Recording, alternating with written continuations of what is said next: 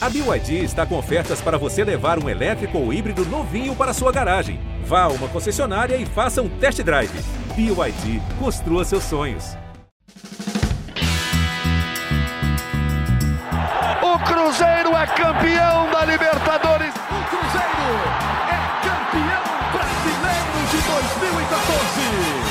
Existe um grande clube na cidade. Existe um ex-campeão da Copa do Brasil.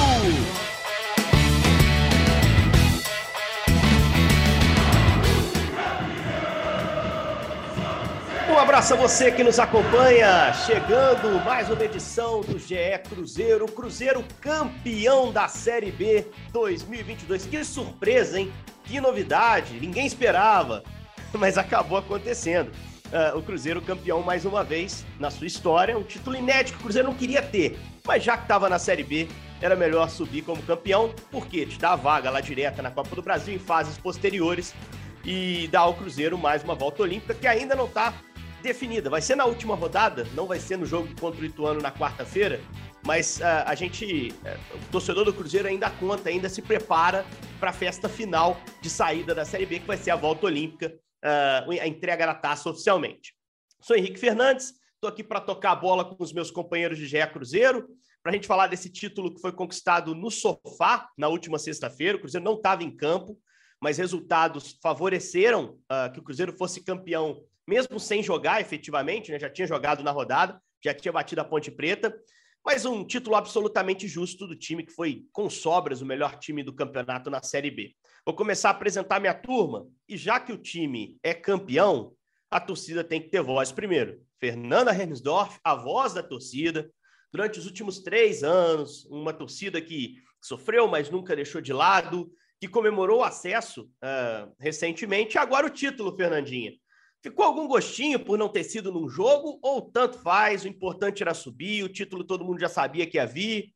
Como é que na sexta-feira você viveu o título da Série B, que é a cerejinha no bolo, né? Depois do, do acesso que já tinha sido conquistado. Tudo bem, Fernanda? Henrique, tudo bem. É, obviamente está tudo ótimo, né? Depois de depois de alguns anos aí, todo podcast eu chego aqui é feliz, que bom. Porque as coisas não estão dando só bem, assim, com o Cruzeiro e ele jogando, fazendo sua parte. Os outros jogos estão sempre favorecendo a gente também. Que é uma coisa que nunca acontecia. A gente sempre falava que, não, o Cruzeiro é muito azarado também, não adianta.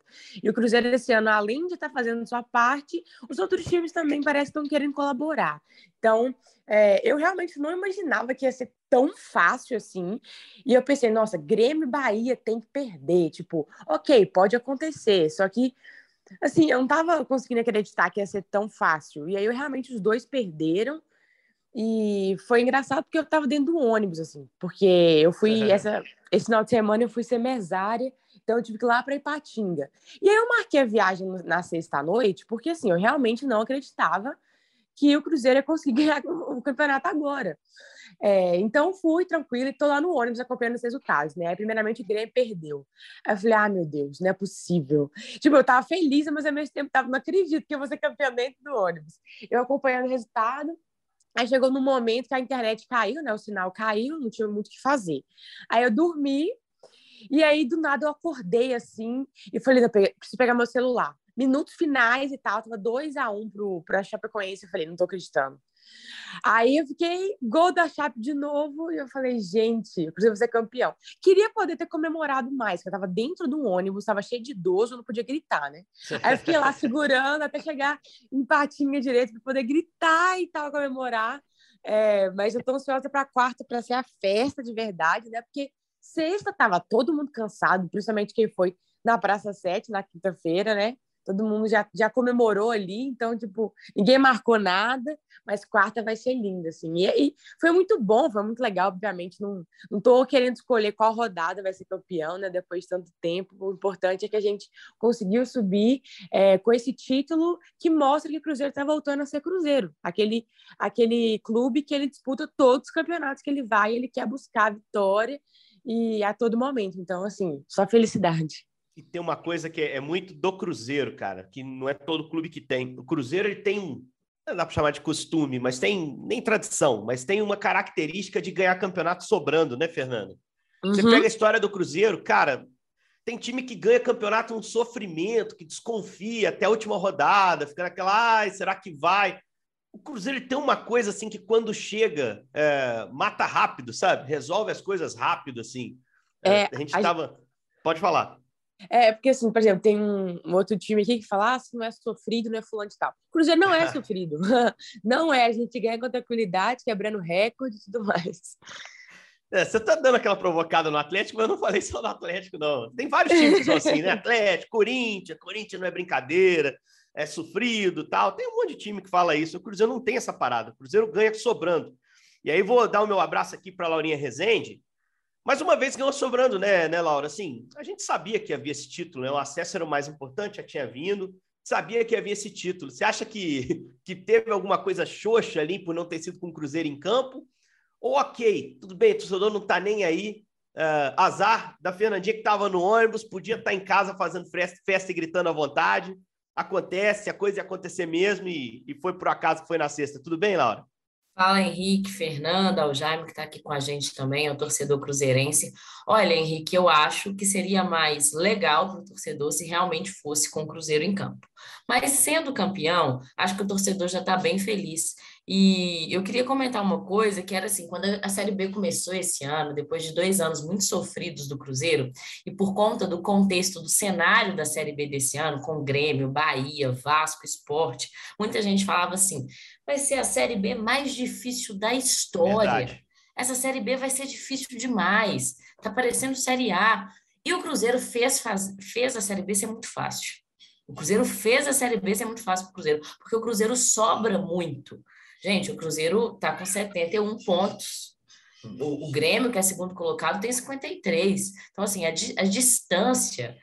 O Cruzeiro fez essa Série B, que seria a Série B mais difícil da história antes do, do, do campeonato começar, ser muito fácil para ele. Então, o torcedor realmente tem que comemorar o título, tem que comemorar o acesso tem que estar presente mais uma vez no Mineirão. Acho que o jogo contra o Ituano na quarta-feira vai ser novamente uma festa. E esses seis jogos restantes aí, eu acho que todos os jogos vão ser uma festa pro Cruzeiro e pro torcedor cruzeirense. Muita gente que não teve oportunidade de ir ao Mineirão, né, nesses últimos anos, acho que vai fazer questão de estar presente, de levar a família, porque é um momento muito legal que o clube está vivendo. Laurinha, eu concordo contigo, só não sei se vai conseguir ingresso, hein? Porque são só três jogos em casa. E, e pois é, já vai na... ser um negócio absurdo na quarta. E o jogo preparando... contra o CSA, eu, que é a última Nossa! rodada, que vai ser o jogo de entrega da taça. A gente já até comentou aqui no podcast que pode ser Sim. o jogo que o Cruzeiro ainda rebaixa o CSA. CSA.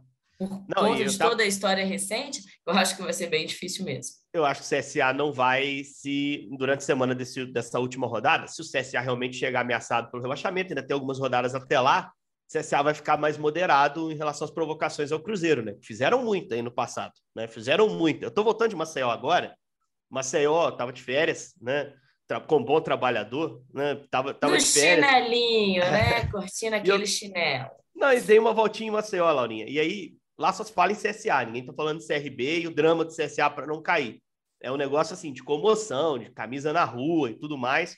E pode ser o Cruzeiro para liquidar isso, né? Como o Cruzeiro não está se colocando no tamanho do CSA, com todo respeito ao, ao, ao, ao CSA, o Cruzeiro é um clube muito maior, evidentemente, mas teve provocação e o Cruzeiro vai provavelmente ou possivelmente ter a chance na última rodada de, de, dar, de ter o seu revés, a sua vingança, sua amarga vingança, ou doce para o Cruzeirense. Jaime Júnior, saudei meu camarada, meu companheiro de várias jornadas, como é que você acompanhou na sexta? Você já esperava que pudesse ser na sexta o título do Cruzeiro? Vou te dizer aqui que eu, particularmente, tinha medo do Bahia. Achava que o Bahia pontuaria lá em Chapecó, mas sentia que o Grêmio possivelmente perderia em São Luís, como aconteceu.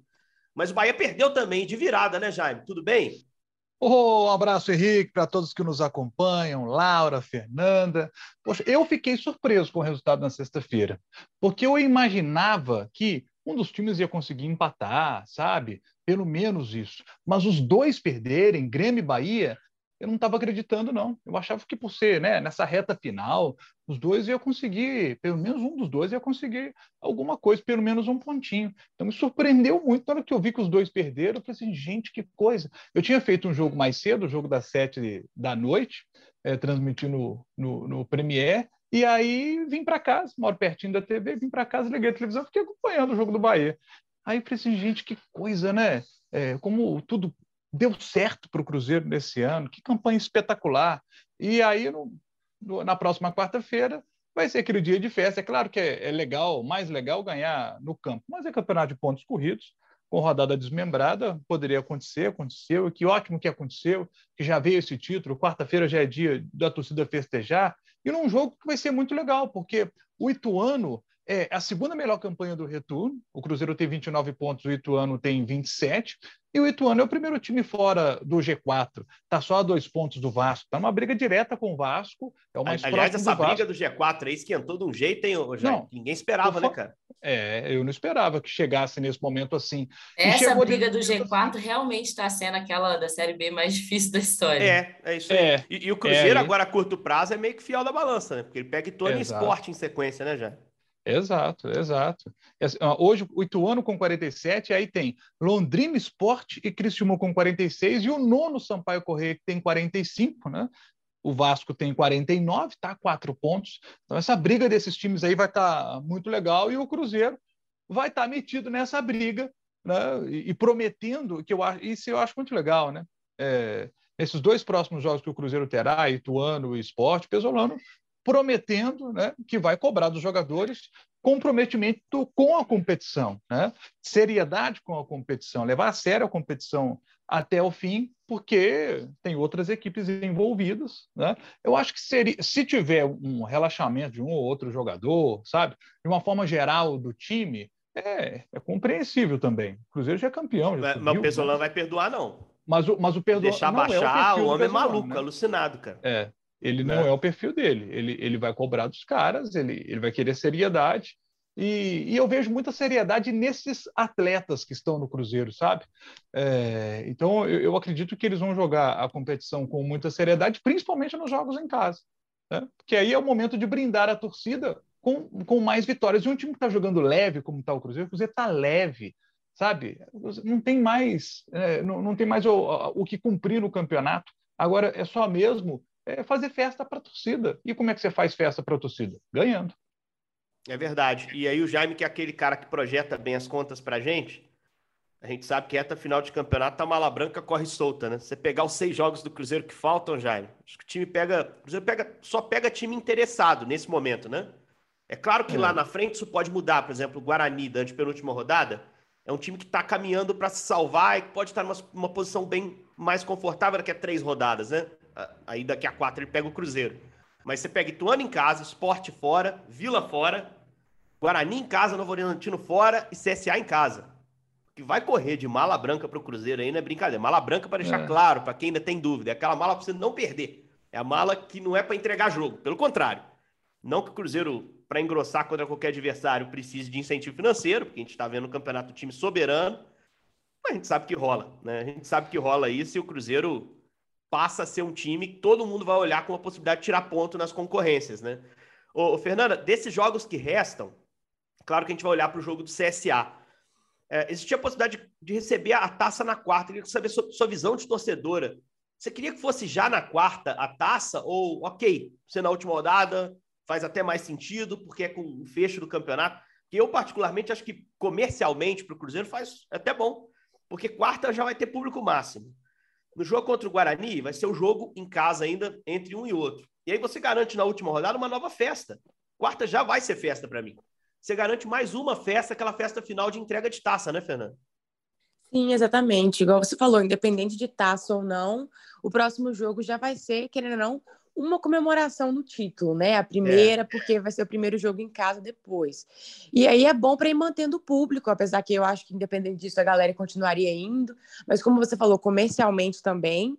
É, eu acho que faz mais sentido entregar na última rodada, de fato, que aí acabou o campeonato, e aí entrega, é, e aí também motiva o Cruzeiro a continuar ganhando para poder né, receber a taça no fim com mais uma vitória. Então, assim, acho que faz sentido. Eu entendo também quem estava querendo que fosse agora, porque fica naquela afobação de ver a taça e tal. Mas eu entendo também o Cruzeiro e eu acho que faz sentido. E por mim não faz diferença, porque eu vou em todos os jogos, mas é, também vi muita gente argumentando a questão de que o jogo contra o Ituano vai ser no meio de semana. Então, quem é do interior também tem dificuldade de Mais ver. dificuldade, isso. É, e aí o jogo contra o CSA, por ser num domingo, por mais que o horário não é quatro horas, mas ainda assim, vai possibilitar uma galera maior poder ir. Fora que tem muita gente também que vai ficar de fora desse jogo contra o Ituano, porque nem sabia que o Cruzeiro ia ser campeão, né? É, e o Guarani cai numa terça-noite também, só para situar o torcedor do Cruzeiro, que é o outro jogo em casa, né, entre um e outro. Guarani do Moza. Guarani que está caminhando para se salvar lá na, na zona do rebaixamento, na briga contra o rebaixamento. Beleza, galera. Falamos do título, da possível entrega de taça. Possível não, a entrega de taça que está marcada para o jogo contra o CSA. Vamos falar do time, é, porque agora é difícil, né, Laura? Apesar do time estar tá tranquilo, resolvido quanto à sua situação de 2022, campeão, ano que vem é Série A, já pode falar abertamente nisso. Tem que planejar, tem que trabalhar em bastidor para chegar forte e trazer mais um ano em 23 de, de conquistas, de, de, luta em cima, como o torcedor do Cruzeiro merece. Como é que equilibra isso, né? Essa semana trouxe algumas notícias para gente. Por exemplo, Felipe Machado renovando. Ótima notícia, né, Laura, pelo que tem jogado. Ótima notícia, Henrique. O Felipe Machado deu uma volta por cima muito bonita de se ver, né? Quem, o torcedor, Fernanda que tá aí, que não me deixa mentir, é, imaginou que o Felipe Machado fosse um cara que a torcida do Cruzeiro ia gostar tanto de ter no time e com uma dedicação muito grande, né? Assim, fora o que está jogando de futebol, tem um, um, uma dedicação muito grande ao time. Agora, essa, essa reta final, Henrique, vai servir muito para o Ronaldo observar também quem fica, quem sai. É, é, é, um, é um teste, digamos assim, um, planeja, um teste de planejamento para entender esse elenco de quem pode ajudar na Série A, de quem que não vai encaixar, quem que não faz parte do projeto para a Série A. Acho que o Pessolano e o Ronaldo e a galera da gestão, o staff, vão conversar muito sobre isso nessas últimas rodadas para essas definições.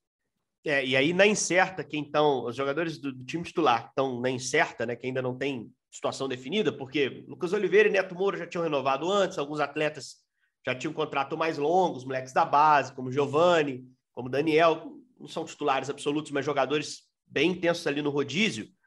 Dos titulares que estão em aberto, ah, ou dos que são muito aproveitados, Jaime, Zé Ivaldo já já aquela situação é, de empréstimo do Atlético Paranaense. Já já até se meteu numa confusão, né? Ficou fora do último jogo aí por indisciplina, atrás em treino, enfim, algo que atrapalha a permanência de qualquer jogador. Uh, o Brock tem uma situação de contrato até maio de 23. Então é interessante já trabalhar, se for interesse, um prolongamento já, né? Para não correr risco de pré-contrato de outro, enfim, para dar uma segurança também para o atleta poder trabalhar. Você tem Luvanor e Rafa Silva que tem cláusula para ficar no ano que vem. O William Oliveira é um cara que pode assinar pré-contrato, está emprestado, mas já pode assinar pré-contrato. Desses caras aí, e tem o Bidu. E tem o Bidu. É, o Bidu tem empréstimo até o fim do ano, o Cruzeiro tem que pagar 6 milhões de reais aproximadamente para renovar com ele. Desses aí, o que, que você traça como prioridade? E se quiser falar em algum jogador que seja descartável, você fica à vontade. Bidu, para mim, é uma prioridade. Eu vejo no Bidu um futuro muito promissor. Duas boas temporadas no Guarani, veio para o Cruzeiro, se encaixou muito bem. É, treinador como o Pesolano, que é um treinador muito inteligente. É, eu imagino que, sabe, o, o jogador tem que tem que ter muita qualidade para poder jogar com, com um cara como o Pesolano. Então, assim, o Bidu se encaixou perfeitamente no sistema do, do Pesolano. Sabe, é um cara que lá na frente o Cruzeiro vai ganhar dinheiro com ele se o, se o comprar. Acho que o Ronaldo vale a pena para o Cruzeiro, sabe?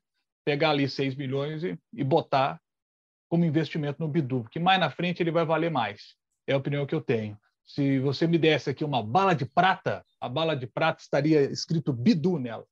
É, que é um, cara, é um, cara, que precisa de Série A. Ele precisa se mostrar na Série A. Fala, Laura. Não, eu ia só perguntar para o Jaime que ele estava falando do Bidu, mas assim, até para Fernanda, Henrique também, é, quantas contratações assim, você acha que o Cruzeiro precisa para a Série A? Tipo assim, a gente fala muitas vezes assim, ah, não, acho que contratar uns cinco jogadores para ser titular no time tá ótimo, o Cruzeiro não vai investir muito. Enfim, é, você tem uma opinião sobre esse investimento aí? Você sabe que, que, é complicado a gente às vezes projetar isso, Laura? Porque, por exemplo, pega o time que está jogando hoje, quem é destaque hoje. É, no início do ano, você olhava o desempenho do Brock e falava: não, o Cruzeiro tem que trazer um zagueiro canhoto, porque o Brock não dá conta. Aí o Cruzeiro foi e trouxe o Wagner, tinha feito uma boa Série B lá no Náutico no ano passado. Quem virou titular? O Brock. Brock. Felipe Machado veio para ser titular? Hoje Não. a gente está falando aqui que foi ótimo ele ter renovado. Então, assim, você tem que trazer reforço. Acho que a Fernanda concorda comigo. Você tem que trazer uns caras ali para intensificar a disputa, para mudar Mas eu não acho que o, que, o, que o Cruzeiro vai trazer muitos reforços. Eu acho que vai. Acho que acho que vai Cruzeiro trazer muitos. Acho que o Cruzeiro vai contratar bastante gente. Eu acho que vai Ai. trazer bastante gente para. Porque eu acho que é uma coisa que o Pesolano espera também. Até pelo que ele falou, ele deixou claro, ele tornou público com o elenco que tem hoje, difícil brigar por algo mais que a permanência na Série A. Então eu acho que o Ronaldo sabe a posição do, do seu treinador. E se tem um cara que tem moral para pedir, Fernanda Hermsdorf, é Paulo Pesolano, né? É, com certeza. Assim, eu realmente estou curiosa para saber qual vai ser o investimento que o Ronaldo vai fazer. Vamos dizer assim, quantos milhões que ele está separando para poder fazer as contratações, porque assim, a gente sabe que ele vai priorizar o pagamento de dívida, mas ao mesmo tempo a gente sabe que a receita está aumentando muito, aumentando muito, né, para o ano que vem. Então, aí eu realmente não sei, assim, é, eu vejo os os representantes da gestão Ronaldo com um discurso um pouco mais otimista do que eles estavam antes, né? Porque ninguém imaginava que o Cruzeiro ia deitar nessa Série B igual foi, assim, ganhar tão antecipado e tal. Ninguém imaginava, nem eles mesmos. Então, talvez eles estejam dispostos, assim, a fazer um investimento maior, eu não sei, por causa do retorno também financeiro que teve, a torcida abraçando, indo nos estádios, lutando, não sei. Mas eu eu acho que eu tô um pouco mais com a Laura, assim, de achar que não vão ser tantos jogadores assim.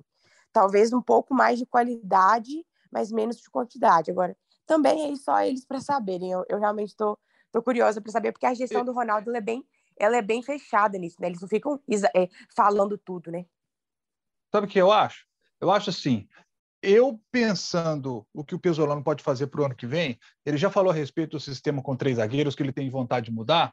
Eu imagino o Cruzeiro mudando esse sistema no ano que vem, voltando a jogar com linha de quatro, e aí o meio de campo teria do, esses dois volantes que a gente está acostumado a ver aí, Neto Moura com, com o Machado ou Neto Moura com o William Oliveira. Se cai o sistema com três zagueiros, você joga com dois zagueiros, você passa a jogar no meio de campo com dois volantes e, e, e à frente deles um, um, um meia um cara com a capacidade de, de, articular esse time. E aí eu imagino a contratação de um, de um 10, como o torcedor normalmente fala, apesar da gente saber que esse 10 está cada vez mais distinto, mas um cara com capacidade, né? um meia ofensivo, com um capacidade cara para animar a torcida, Jaime. Você vê assim, um cara mais caro, um cara que, que atrai mais público, como se coubesse no Mineirão nos últimos jogos do Cruzeiro, mas atrai mais público, é, mais envolve mais o torcedor, um cara assim, você acha que vai vir? Pode até ser, Henrique, mas eh, eu acho que o momento do Cruzeiro, às vezes, não é de buscar talvez esse nome, mas alguém que possa fazer essa função e bem, como foi, por exemplo, o caso do Neto Moro. Quando veio o Neto Moro, todo mundo dizia, pô, quem que é esse cara? Neto Moro. Ele chegou e ganhou a torcida. Pode vir um cara ano que vem para essa função que o torcedor não conheça muito, mas que foi bem estudado pelo Cruzeiro, que vai chegar aqui que vai dar certo, sabe? Se vem um cara de nome e que chega aqui e dá certo também, legal. Eu acho que essa função eu acho que o Cruzeiro vai buscar, porque se o Pesolano quer mudar o sistema de jogo, ele passa a jogar né, no, no meio de campo, jogando aí com, com Neto Moura e Machado, por exemplo, e um cara mais articulador à frente deles. E um outro jogador que eu acho que o Cruzeiro vai trazer é um atacante de lado de campo. Ele tem o Bruno Rodrigues, que está bem pelo lado esquerdo, eu acho que ele traria um titular para jogar do lado direito, sabe? Então, eu acho que é, seriam as balas de prata. A bala de prata da renovação, eu já assinei ela aqui, botei até o nome do Bidu na bala de prata. E aí, é, vocês vão me dar mais um tiquinho de, de, de dinheiro aí para trabalhar nas minhas projeções aqui, né? Em vez de uma bala de prata para contratação, eu estou apostando em duas balas de prata. Uma para o meio e uma para o lado do campo. Dinheiro é com o Ronaldo, amigão. Aqui não adianta você pedir nada, não. A gente quer sempre o Cruzeiro com o melhor elenco possível, mas o Ronaldo é que sabe. Aqui, é... só para esclarecer um pouquinho, não estou achando que o Cruzeiro vai investir em muitos jogadores, comprar muitos jogadores no mercado. Não, aí não tem essa grana, não.